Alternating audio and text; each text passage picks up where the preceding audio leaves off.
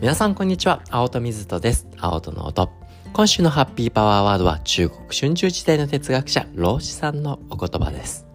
思考に気をつけなさい。それはいつか言葉になるから。言葉に気をつけなさい。それはいつか行動になるから。行動に気をつけなさい。それはいつか習慣になるから。習慣に気をつけなさい。それはいつか性格になるから。性格に気をつけなさい。それはいつか運命になるから。このお言葉をですね脳神経科学の観点から一歩二歩深掘ってですね、今週月曜日ハッピーマンデーでご紹介させていただいておりますので、気になる方はぜひぜひ聞いてみてください。今日はですね、ハッピーマンデーでもご紹介させていただいたね、ロシさんの先ほどご紹介したね、あの、ハッピーパワーワード、ね、それでも習慣っていうのが一つポイントですよね、と。それが我々の内側を作っていって、性格なり運命につながっていきますよ、と。ね、お話しさせていただいて、今日、ちょっと習慣っていうことについてですね、深めていきたいなというふうに思います。で、通常10分で終わるんですけど、習慣とは何ぞや。まあ、当然脳も関わってくるわけなんですが、そんな単純なお話じゃないというわけで、今日はいつもより長くなっちゃうかもしれません。なので、いくつかね、カテゴリーに分けてお話できたらなというふうに思います。まだまだね、神経科学のね、あの最先端の研究でも、ね、習慣とは何だよ。ね、全部が解明なんて全然されてません。しかし、脳の仕組みからいろんなね、習慣についての考えだったり発見っていうのも上がってきてますので、それを元にしながら、こうね、皆さんに少しでも習慣化のヒントになるようなお話ができたりとか、あと、自分自身もですね、こう、いろんなことを結構習慣化するっていうのが好きなタイプというか、まあ、周りから得意だねって言われるので、まあ、自分のね、実際に実践していることであったりとか、あるいは、まあね、この脳の観点から有効だなと、あるいは僕がこうお勧めして、他人も結構うまくいってるよ、みたいなね、ケースも含めて、ちょっとね、まあね、そんなにこう難しくならないように、あの、皆さんにお話できたらなというふうに思います。で、大きくね、4つのカテゴリーで習慣化深掘っていきたいなというふうに思うんですが、まず1つ目は、習慣化。習慣ってそもそも何なの？っていうね、それを脳の観点から知識として、それを知るだけで習慣に対してすごくスムースに継続しやすくなる。ね、その感覚が僕自身もありますし、その話を聞いてくれた周りの人たちでもね、効果ができているのがありますので、一つ目、習慣化の知識のお話。で、二つ目、習慣化への意識ですね。その知識をもとにしてどういう意識が重要になっていくのか、意識レベルでの、ね、日々のリマインドレベルの意識のあり方。これ二つ目のお話として。で、三つ目、習慣化していくそのモチベーションですね。まあ、習慣化するためには継続してやっていく、そのためにはとね、当然モチベーションというのが重要になってくるわけなんですが、モチベーションというのも当然ね、こう脳で重要な役割を果たしていますから、習慣化とモチベーションの話を3つ目。で、最後4つ目にですね、習慣化とそれに伴うストレスですね。ここをうまくケアするっていうことですね。ストレスっていうものとうまく、習慣化に伴うストレスっていうのとうまく付き合うことによって、こうね、より習慣化を形成しやすくなっていくよということがありますね。大きくこの4つですね。4つのテーマを取り上げて、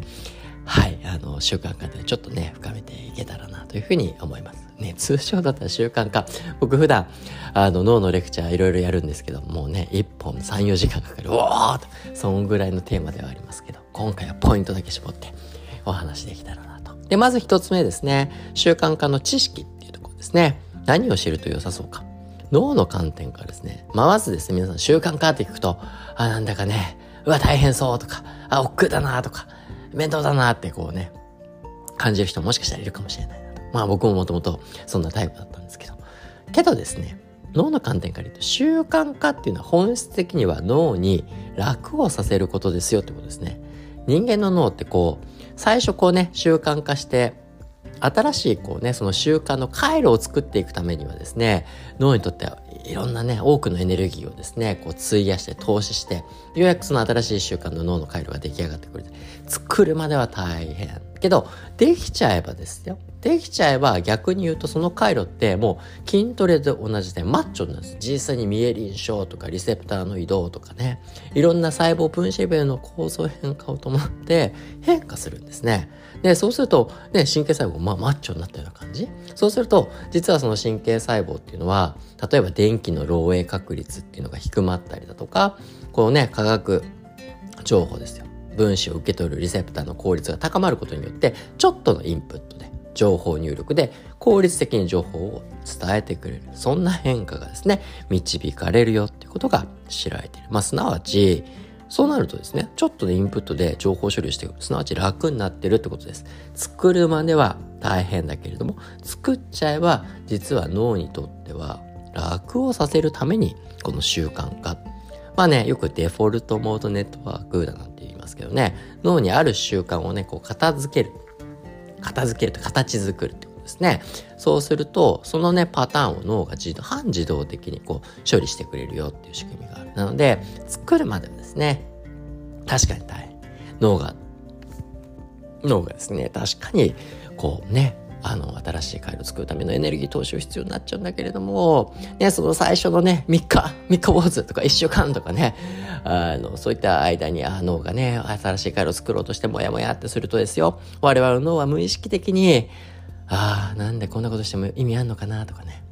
自分には向いてないかもとかね、もっと別の方法にある違いないとか言ってね。で、それも意識してそういうことを考えるじゃないですか。無意識に近いうちに、この脳がモヤモヤしていくっていう反応に対して、ね、やめさせようやめさせようとそういう反応になっちゃう。なんでこういう反応が起きるか。人間の脳ってですね、もうね、エネルギーの体食感なんですよ。人間の脳って、あの、こう、質量比で言うと全体重の約2%ぐらいしかないです。まあ、60キロ体重平均ぐらいだとしたときに。けれどもですよ、使うグルコースと呼ばれるエネルギー源ですね。その量っていうのは一般的にアスリートとか除くんですけどね、約25%。質量として2%ぐらいしかない臓器なのに、しかし使うエネルギー約25%。すごくエネルギーの体食感なんですよね。これだけエネルギーを食う。だからこそ、もやもやと新しいことを学ばせようとか、できるようにしようと思ってエネルギーを使っていることは、ね、今みたいにね、毎日ご飯が食べれた、エネルギー確保できるような時代が、ね、人類の歴史から見たらね、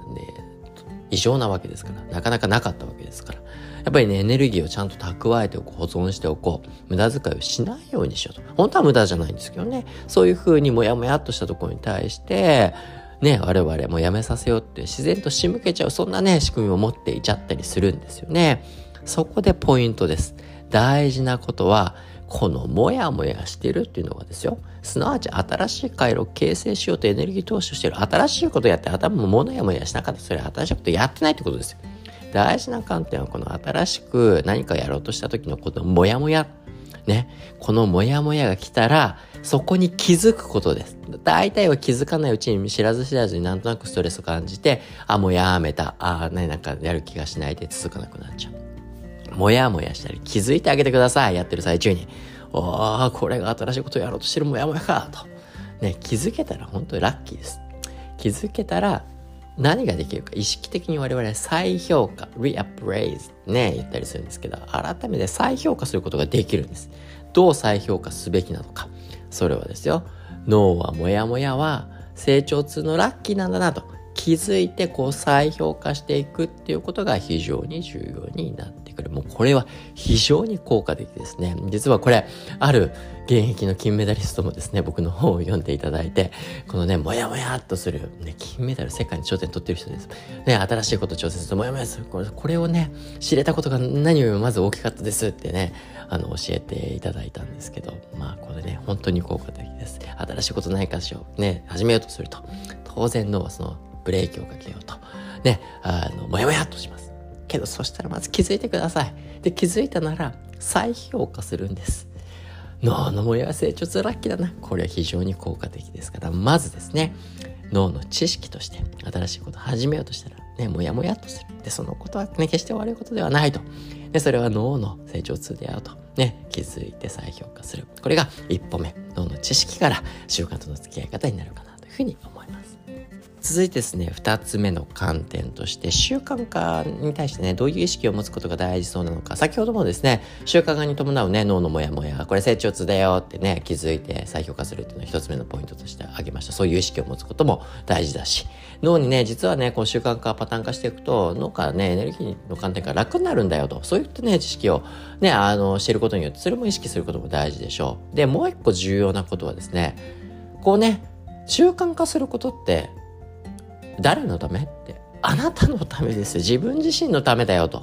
で、このことはね、当たり前なんですけど、そのことが実際にやってること、時にですよ、脳から抜け落ちてることが多いですよってこと。その習慣化してる行為っていうのは、自分に利する、自分にメリットがある、ポジティブなことが起こりうる。そういうことをですね、常に脳にリマインドし続けること、脳に条件学習、気をとして作っていくことがポイントです。ダイエットかもしれない。筋トレかもしれない。ランニングかもしれない。英語学習、読書の習慣かもしれない。何かもしれない。全部それは全て誰のためでもない自分のためですよね。なので、もちろんね、それを習慣化することが誰かのためになることもあると思います。利他的なこともいっぱいあるかもしれない。けれども、その行為をし続けるのは、ね、習慣っていうのは自分の思考、ね、行動をどうするか。で自分のことですから。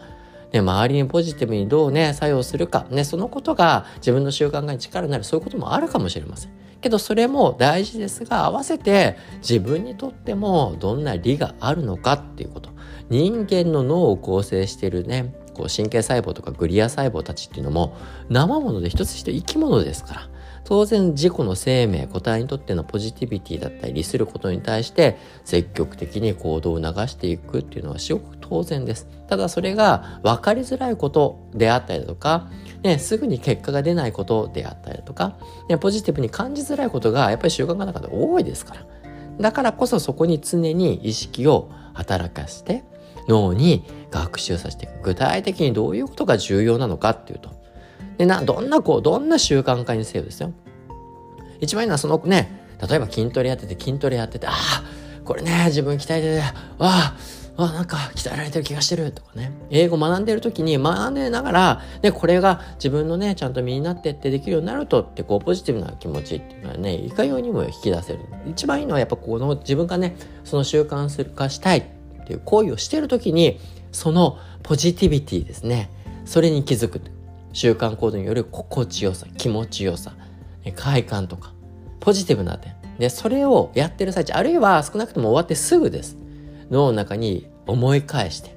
脳にその行為を、その行為の心地よさ、ね、ポジティブなことを自分の脳の中に記憶として情報として学習させる。ただやるんじゃないですってことですね。やるならばそこの脳がポジティブに感じるところをしっかり脳に情報として残すっていうことがポイントです。人間の脳ってそう簡単に記憶学習しないです。むしろですよ、なんとなく新しいことをやろうとやってたら、最初からうまくできることなんて、まあ少ないですから。ストレスばっかがかかっちゃうなんてことも多いわけです。そうすると、ポジティブどころかネガティブなところばっかいっちゃって、もうね、そういった学習ばっかちょっとずつ積み重なっちゃう。だからこそ最初だからこそそういった時こそそこのね心地よさ楽しさ筋トレしてたってうーって大抵辛いかもしれない。けど筋トレでうーってこっち帰って終わった後とか結構あーってあーってね終わった瞬間の心地よさとかめちゃくちゃありますから。そこをなんとなくあ疲れかったで終わっちゃうのかあふーってここのねインターバル1分気持ちいい思えるか覚えないか大きな差になりますね。英語学習の中でも楽しさだったり面白さだったりね、他のことでも、そのやってる声の中でどれだけポジティブなものをですね、見出せるのか、非常にキーになってくるかなというふうに思います。まあなんで僕にはね、いろんなね、僕、もうほんと朝から晩までいろんな自分のルーティンがありますと。もちろんそのルーティンだけにこだわってるわけじゃなくて、崩れることもね、受け入れてるわけなんですけど、例えば、こうね、朝4時44分、毎朝のようにほんとずっと起きてます。ね、4時44分。僕4月4日生まれですから。4月4日生まれで、444って見るとラッキーと。朝から444ってね、ラッキーとして覚える。で、ハッピーっていうね、曲が流れて朝目覚まし時で起きるんです。もうね、ノリノリで、ね、気分ルンルンで起きるわけですね。もうそういったことを、最初は何やってんだ自分。けどそこを楽しんじゃう自分になるってことです。気持ちいいって思えることを自分で大げさにでも味わってみるってことです。で、顔を洗って、あのね、ベロ下磨きして、リステリンして、うわー気持ちいいなと。朝変わってねこうすっきりしてそこも気持ちいいなと。ねこういうことをやるから朝44に起きることは全く苦じゃない。そのね自分にとってのこの心地よさね毎朝ね444に起きてですぐやることねこうポッドキャストですよ。この青との音を収録する。で配信する。ね、これもずっと継続できているのは、これはですね、自分にとって、ね、こうやって、ああ、今日もいっぱいね、自分で学んだことを人様にこう言語化させていただいてお話をさせたことによって自分の学びにつながってんだと、いっぱい学べたなと、で、もっとこんなことも知りたいなというふうな自分をですね、まあ毎日のように毎朝のように味わい、それを楽しんでいる。で、ここでの一つのポイントですよ。はですね、その快感をです。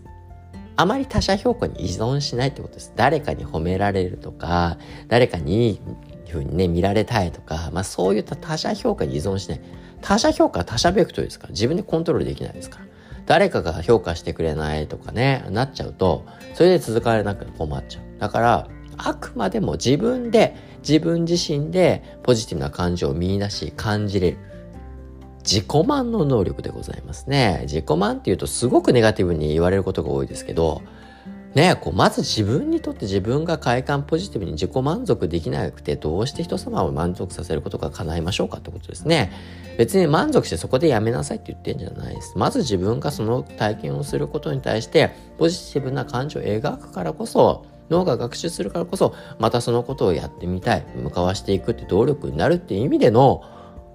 自己満足ですよね。これをないがしろにしてはいけないですよってことですね。とりわけ何か諸学的にまず第一歩何かやろう学ぼうとする人はそこを意識してやることが非常に大事ですね。こうね、なんか崇高なね、あの、すごく高いレベル、プロフェッショナルレベルとか、それでおなりわいにしてるっていうレベルにまで、ね、積み上げていくためにはやっぱこの自己満足ね、することなく常に探求し続けるも大事です。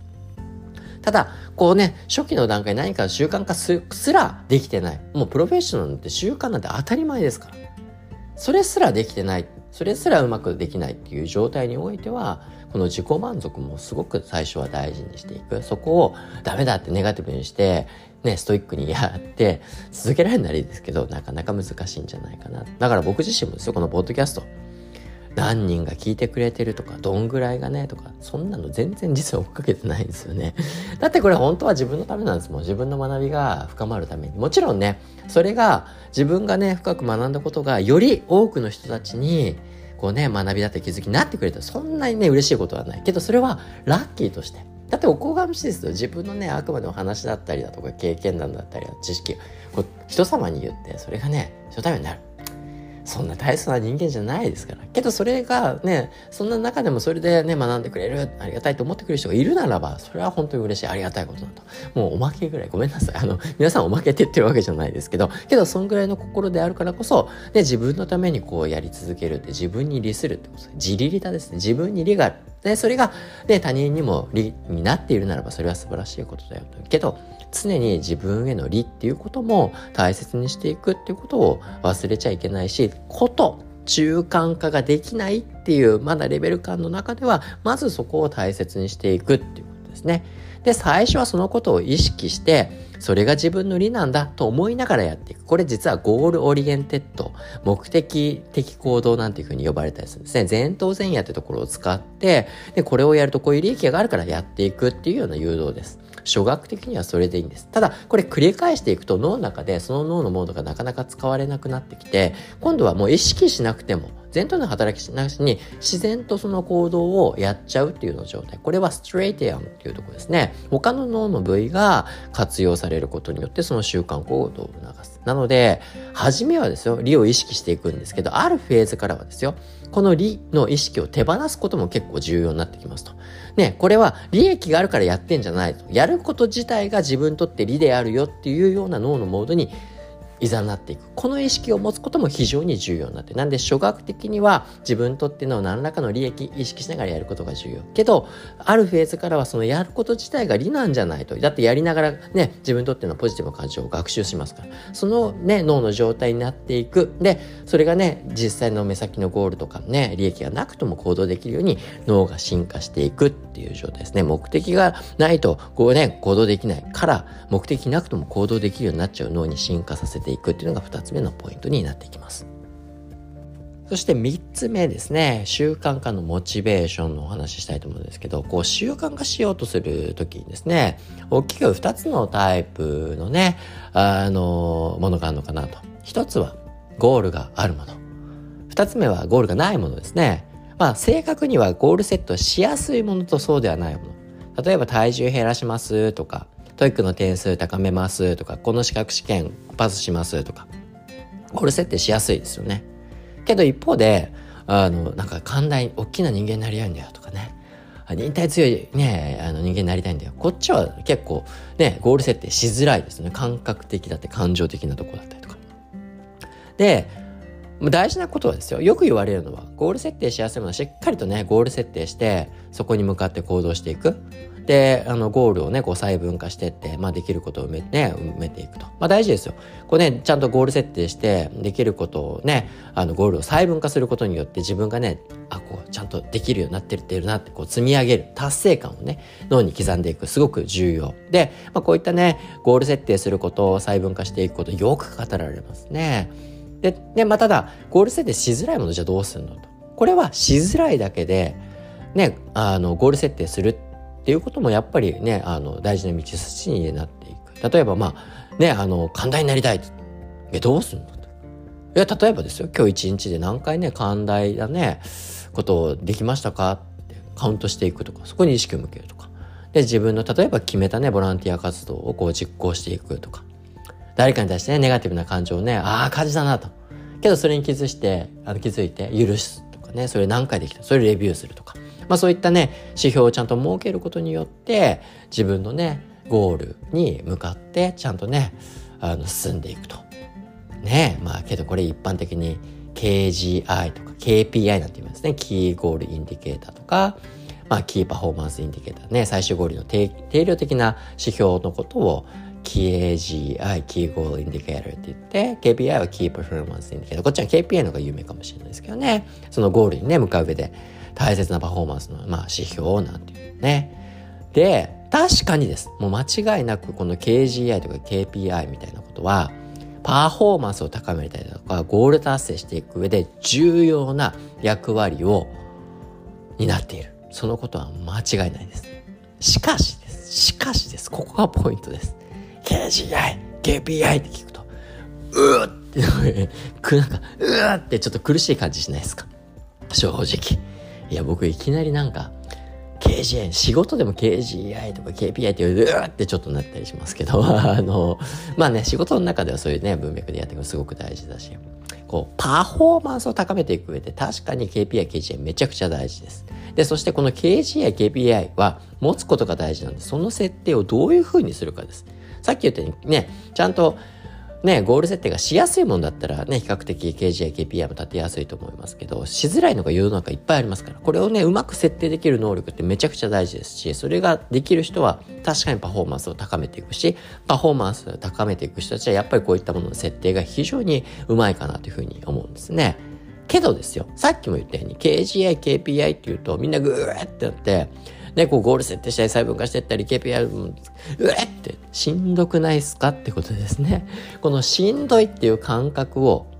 ね、度外視しちゃいけないですよと。確かにパフォーマンス高めるために大事なんですけど、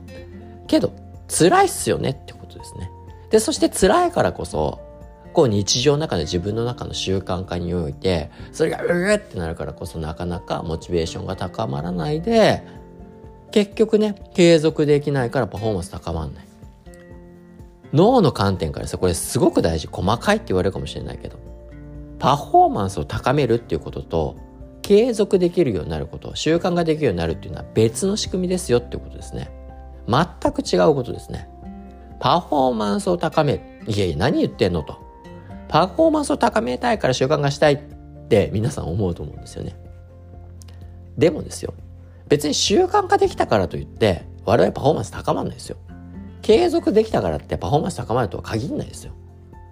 いや、例えばですよ。なんかやり方間違ったことをずっと継続してたって、それもうね、パフォーマンス高まるとこが下がる一方でしかないわけですよね。大事なのは適切な強度でしっかりと、ね、あの、練られた練習だトレーニングを繰り返していくからこそパフォーマンスは上がるわけですよ。習慣化したからって言ってパフォーマンスが高まるなんていうのは迷信でしかないですね。僕も実際ね、あの、いろんな能力の文脈でもそうかもしれないけれども、ジムとかね、通ってても、ほんと毎日ように、僕も毎日ようにね、行くんですけど、あの、毎日に来てるね、方いらっしゃる。その中にはもうめちゃくちゃムキムキで追い込んで常にね、進化していく人もいれば。毎日のに来てんのにね、ずっとお腹出たまんま全然変わらないと。まあけど、それは、何も変わってないわけじゃないですよ。まあ、やる、それをやっていることによって、あのね、やらないよりはるかにいいって素晴らしいメリットはあります。けど、こう、ただただ継続するだけで、そんな劇的に我々が変わるってわけではないです。適切なやっぱ負荷であったりだとか、やり方を経ない限り、我々のパフォーマンスが高まるってことはなかなかない。だからこそ、パフォーマンスと習慣、パフォーマンスを高めるっていうことと習慣化継続するっていうことをちょっと分けて考えることが非常に大事なんです。何かっていうとですよ。継続するっていうことは確かにパフォーマンスを高める必要条件ですが、それだけでは十分ではないってことです。けれどもです。逆を言えば、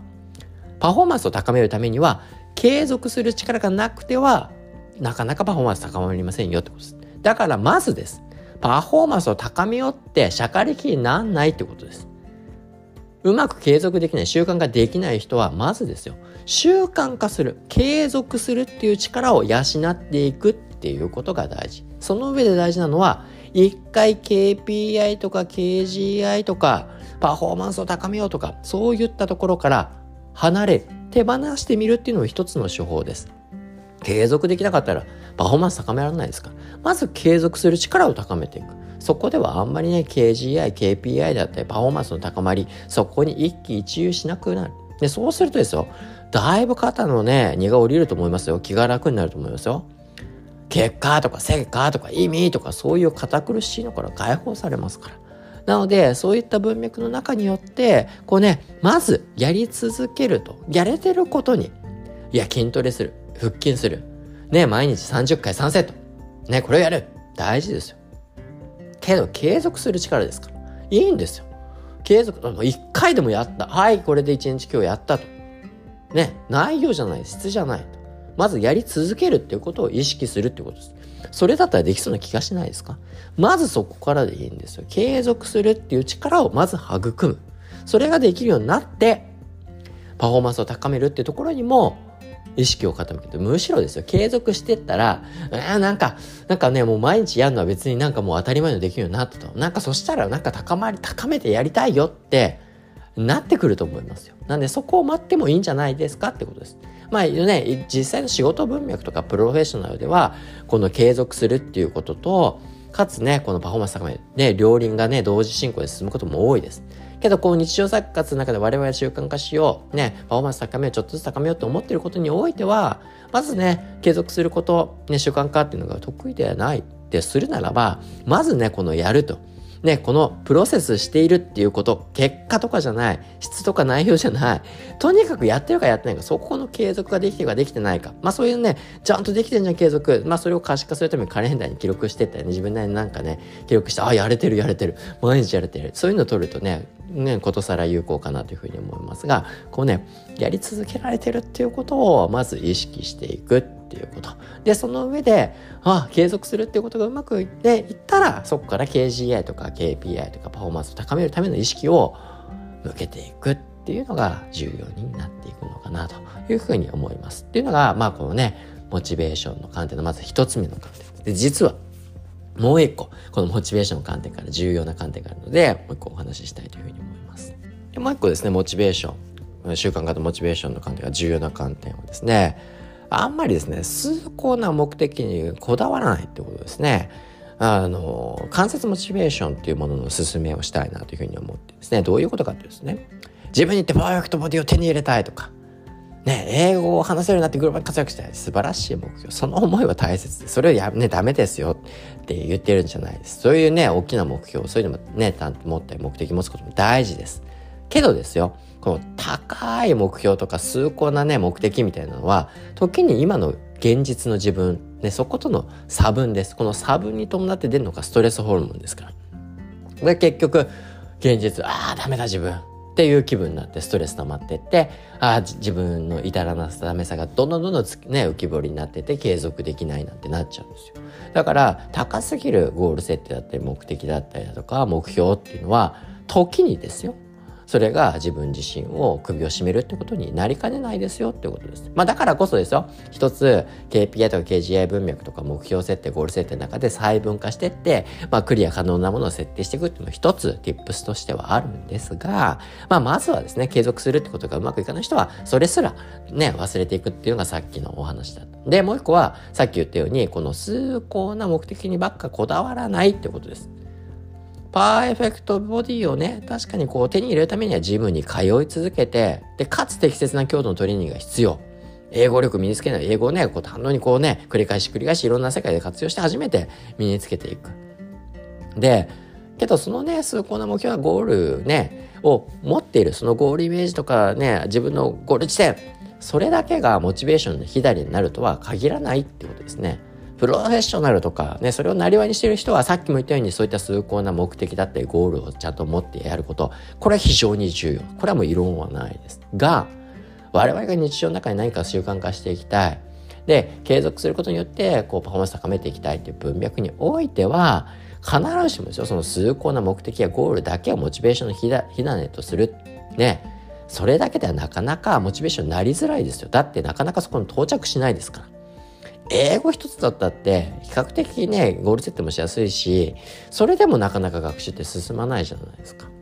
でそれっていうのはやっぱり英語ねできるようになってそれは素晴らしい自分だ。それだけで毎日ワクワクできるハッピーな人はなかなかいないわけですね。それゴールイメージして持っただけで。そうじゃないモチベーションの火種を絶対するっていうことですよ。なんでね、こう、継続すべきこと、英語学習だって英語の勉強って、そこに対するモチベーションだけをどうにかしようってんじゃなくて、なんかね、継続するモチベーション、そこに他の形でどうやって紐づけるかってことも考えてみるっていうことですね。まずですよ、習慣が難しい。パフォーマンス運の前の人は、継続する習慣をね、身につけるために、このね、間接的なモチベーションを、ね、設定する力、ここをですね、取り入れていくっていうのも結構大事なんじゃないかなっていうふうに思うんですね。いや、例えばですよ、僕ももともとそうです。今だってね、毎日体を動かすことって自然と毎日にやってますけど、最初ジムに行くってもう億劫で仕方ないし休みたくなるし。ね。けど何を最初きっかけに行ってたか。いや実はですねジムにあったこのサウナですね。そこに行きたくて行く。あるいはねトレーニング後のお風呂がもうけめっちゃ気持ちよく感じたんですよね。もうあれを味わいたくて行くみたいなね。であとですよ。あの自分にとってあ僕あんまりあの YouTube とかは見ないですけどまあネットフリックスねアニメだったりドラマだったり映画だったりだとかまあそういうの見るのは結構好きだし。まああとアニメとか漫画読むの好き。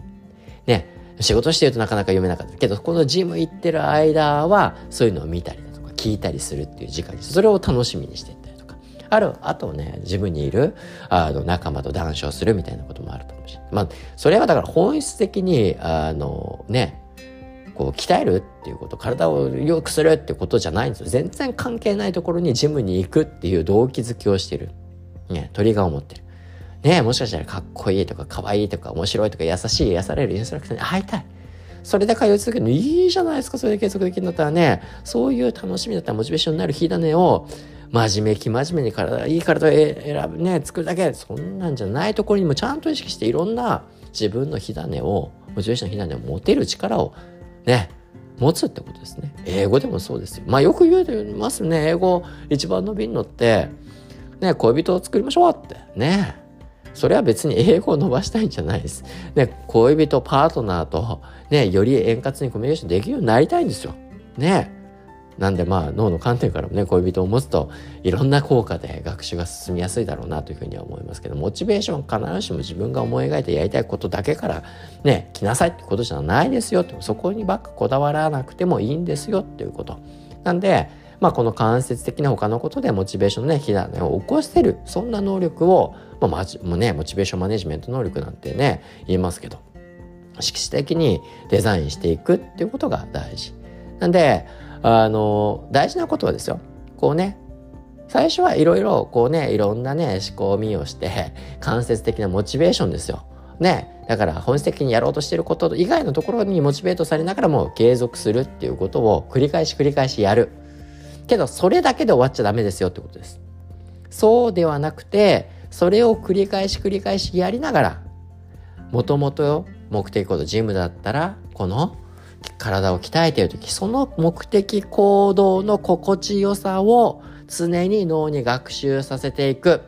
最初のねセクションの方で習慣化と意識のね文脈の中でやりながらそこで味わっているポジティブな体験を脳の中に学習させていくってこと。単に間接的なモチベーションみたいなとこでやってると結局ああ YouTube かああ Netflix か家で見ればいいじゃんってなっちゃうんです。なんで最初のあくまでもきっかけとしてまあねなかなかサウナとかあのね、お風呂みたいなところはなかなかジムまで行かないとないかもしれないけどな。なんで、まあそういう得意的なところがあればそれはまあまあ有効かもしれないけれども、間接的な目チベーションで継続行動させていくって最終的には続かなくなっちゃうんです。なんで、間接的なモチベーションっていうのはあくまでもトリガーです。最初の継続するっていうのを補助する上ではすごく有効です。で、それをモチベーションに継続していく中で、大事ながら、で大事なことは筋トレしてんだったらその筋トレしてる時の心地よさっていうのをちゃんと脳に学習してああなんかねあやり終わった後のこの気持ちよさふうってなってああってやってるなんかやってる時の自分のねもうね仕事も忘れてないも忘れてなってるね無な状態がなんか気持ちいいとかねそういうことをリマインドしながら脳にやってることの目的行動の心地よさを学習していくってことそうするとそのこと自体が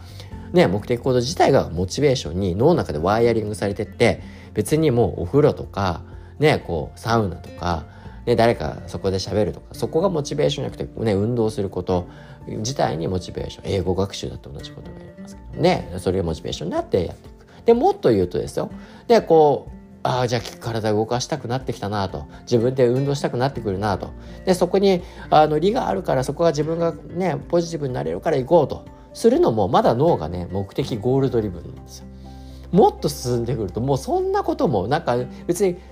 やりたいとかすごく思ってるってわけでもないけどもう自然とやっちゃってるよっていう、まあ、これは脳の中では目的的行動から脳がもう目的もなく無目的にも近い形で自然とそれをやっちゃうような状態になっている、まあ、これが本質的な習慣化できているような脳の状態。トップダウン型で意識的なねこう作用で利を意識して向かっていくところからそういったものを意識せずとも脳が向かっていくっていうような状態に、まあ、進化していくような、まあ、そんな変遷をですね楽しみながら意識して向き合っていくとこうね習慣化に関するモチベーションをうまくマネジメントしながらあくまでもパフォーマンス高めるっていう以前の状態ですよねその以前の状態として継続はしやすくなっていくんじゃないかなというふうに思います。というわけで最後のねトピックに入っていきたいなというふうに思います。もうあっという間に40分近くね、こうポッドキャストでこんな喋るの初めてなんですけど、まあ今日ちょっとね、新しい挑戦もやってみようかなと思ってやってるんですけど、まあまあちょっとね、こんな余談話してるとまた、長くなっちゃうんですけど、最後のポイントですね。サクッといきますよ。じゃあ、習慣化とストレスですね。ここね、お話ししていけたらなというふうに思うんですけど、まあなんかね、こう習慣化しようとするといろんなね、ストレスがかかって結局、あの、継続できないってことも多いと思うんで、まあ、大きく3つポイント絞ってお話できたらなというふうに思うんですけどまずこうね時空の制約をミニマイズするっていう意識を持つこと結構重要かなというふうには思うんですよね。なんか習慣化阻むね一つの要因に時間と空間ですねこの壁によって継続が断念されちゃうってことがある。でまず時間で継続する、ね、力を身につけるならもうどうしてもこう継続し続けること大事なんですよ。でパフォーマンスね以前の問題ですね継続するいつそれやんですかっていう継続するタイミング、いつやんの？これがね、もうそもそもなあなあだと、なんとなくや毎日やろう。では、我々はやりません。しっかりいつやんのっていうのはある程度意識する。強い意識を持つ。リマインドし続けない限り、人間の脳はそんなね、優秀な記憶を持ってない。毎日なんとなくこう、ちゃんと思い返してすぐやってくれ。そんなわけないです。なんで、まあね、我々時っていうのは大抵ね、今だったらね、カレンダーとかで自分の予定とかね、あの、チェックしてると思うんですけど、そこにちゃんと組み込むってことです。で、ポイントがあります。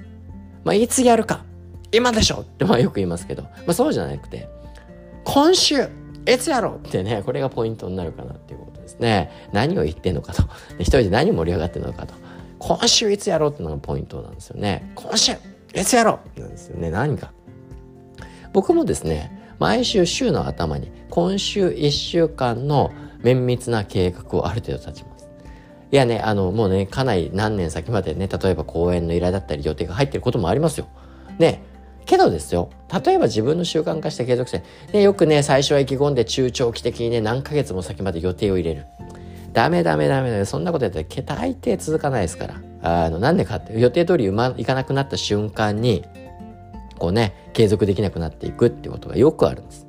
まずです。大事なのは、1週間ぐらいに絞っていくってことですね。1週間先のことであるならば、僕だったら毎週月曜日にやるんですけどね、1週間の先ぐらいのことは、もうある程度、いろんな予定っていうのが、まあある程度ね、予定されていて、なんで自分がいつやろうって決めたことも、そこまで揺らぎっていうのが少なくなると思ですよね。で、かつ、今って予定入れようと思ったら自動で、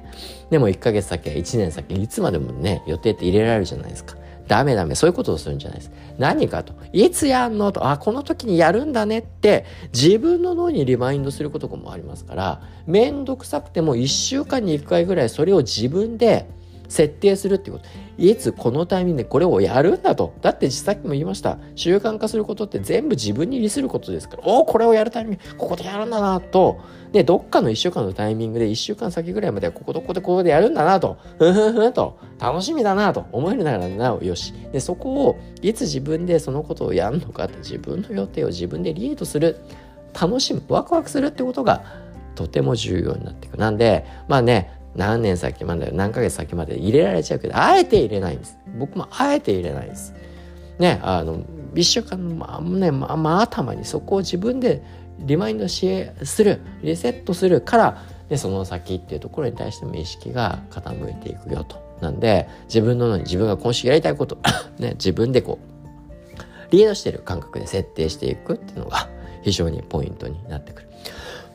すいません、もう喋りすぎてるのね、喉がね、あの、ガラガラになってきますけど、まあそういったことがまずね、時間っていう文脈。で、これがね、最初、まあ、まずね、ね、自分の設定してやりたいと思った時にやる。こなせてる。で、少なくともね、内容うんぬんじゃない。まず継続できてる。それをね、足跡として記録として、ちゃんと可視化できるようなね、仕掛けすると、なおね、モチベーション高まりやすいですから、意識してやってみる。で、それがね、継続するってことが難なくできるようになったならば、で、一つ一つの内容をもうちょっと精錬して、精査していって、で、ちゃんとゴール設定したりだとかね、自分のね、ああ、パフォーマンスが高まってるなっていうことを確認しながら進めていくっていうのが、まずね、こう、パフォーマンス高める以前に継続するっていうことにつまずいている状態であるなら、そこをね、意識するっていうことかなと。で、もう一個、まあ、空間的制約っていう文脈なんかね習慣化行動するときに例えばねこのカフェで勉強このことやろうとか図書館でやろうね例えば席がないとか空いてないとかあのここでやろうと思ってたけどめちゃくちゃクーラー効いて寒くてなんかできないとかねいろんな理由であのね空間的制約そんなことは事前にですねそういったできなくなっちゃうっていう理由を排除しておく潰しておくっていうのはやっぱり大事ですね。でもう他にはねだからそう調べてね確実に自分が抑えられることをやっとくっていうこともそうだし他にですよこうね習慣化がね途切れちゃうっていう時ってなんかね例外的なね出張とかね外出が続いちゃっためちゃくちゃ忙しかったとかでそこでちょっとね感覚が空いちゃってであのいざ戻ろうとしてもなんかちょっとモックになっちゃって戻らないみたいな。予定がね結構突発的に揺らいじゃった時そっからのリカバリーですね。あるいは自分がいつもと違う軸、出張とかで空間場所も違うと筋トレとかもね、いつも自分の家だったら緊張だったらできるけれども、出張しちゃったらね、ないですからね、そういった場所がない。どうするかと。こういう時の想定もちゃんとしておくってことですね。この時間とか空間の揺らぎに対してどう対処するあらかじめ決めとく。内容云々の前にやり続けるためにはどうしたらいいか。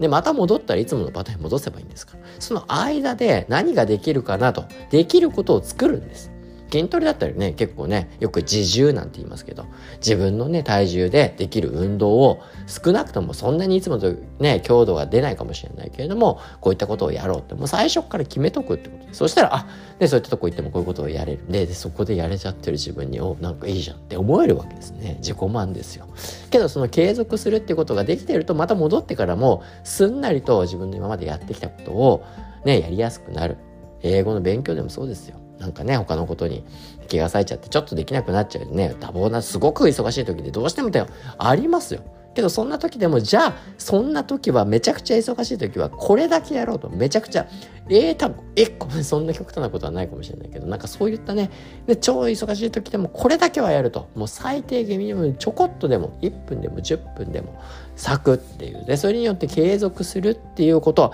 まず継続するって力を身につける。これを身につけないことにはパフォーマンスはっていうところにならないですから。そこを意識するってことが大事。でもう一個最後にですねこうストレスっていう観点から言うと継続するパートナーっていうのを見つけるっていうのも結構ねあの有効な活用方法に なってくるかなというふうに思います。まあこのね一緒に継続する仲間を見つけるっていうのはまあ効果的かなというふうに思うんですよね。なんでかっていうと脳はですねまあ良きにせよ悪しきにせよですよ。ね、誰かの他者評価に反応しやすいんですよ。だから、誰かと一緒に継続するっていうことをこうね、誓い合ってやろうってなったら、ああ、今日はちょっといいやと思った。あ、けど、あ、誰かを待ってるとかでやろうって一緒に言ったよねって、そういった、まあちょっとしたプレッシャーですよ。ストレスがかかるんですよね。それにと思って、あ、やんなきゃなって。あ、なんか自分やってない、なんか習慣できない、ダメなやつって思われたくないとかね。そこをうまく活用するってことです。誰かと一緒に組んでやるっていうのは、そういうことですよ。まあ、スタディーバーディお互いにお互いにこう高め合う。なんで、ベースはですよ、自分がね、やりたいってことがある。ね、継続したいと。で、そこに、それだけではですね、自分のやりたさだけなかなか継続できないこともある。そこに第三者の目を能動的に自主的に介在させて、ある意味、まあ自分がやり抜く、ね、その監視係になっていただく、監視してされてるじゃないですよ。第三者と一緒に組むことに第三者に監視していただいて、ね、誰だってしたくないですよ。ね、けどそれをお互いにいい、ね、適度な緊張感の中での見張りをしていただくっていうね。まあ今ね、まあ習慣化アプリでミンチャレとかでね、こう一緒にチーム組んでやっていくみたいなことありますし、目次もこのね、ポッドキャストだって、まあ基本は自分に利するって思いながらやりながらも、まあとはいえね、こうね、みんな毎週月曜から金曜日届けますよって言ってますからね、それ言ってんのにできないって方自分とは最初みたいなね。まあちょっとそれもプレッシャーにありながら、こうね、毎日継続することができてるっていうこともありますね。まあそういったね、プレッシャーっていうのをうまく活用してみるってこともある。というわけで、長々長々と習慣化の知識、習慣化の意識、習慣化のとね、モチベーションの関係、習慣化とストレスの観点から、まあ習慣化していく上で、まあすなわち継続する力ですよね。継続していく上で重要な観点を脳の観点から、まあね、本当はこれだけじゃないですよ。ギュギュギュとポイントを絞って、まず継続すること。で、それをすることによって、こうパフォーマンス高まっていく、まあそんな道筋が見えてくるのかな。ね、そこの継続する力っていうものを、あの、維持する上でのね、ティップスであったり、ポイントっていうの脳の観点からご紹介させていただきました。なかなか最後まで聞いてくれた方、本当にありがとうございます。また今度、青殿でした。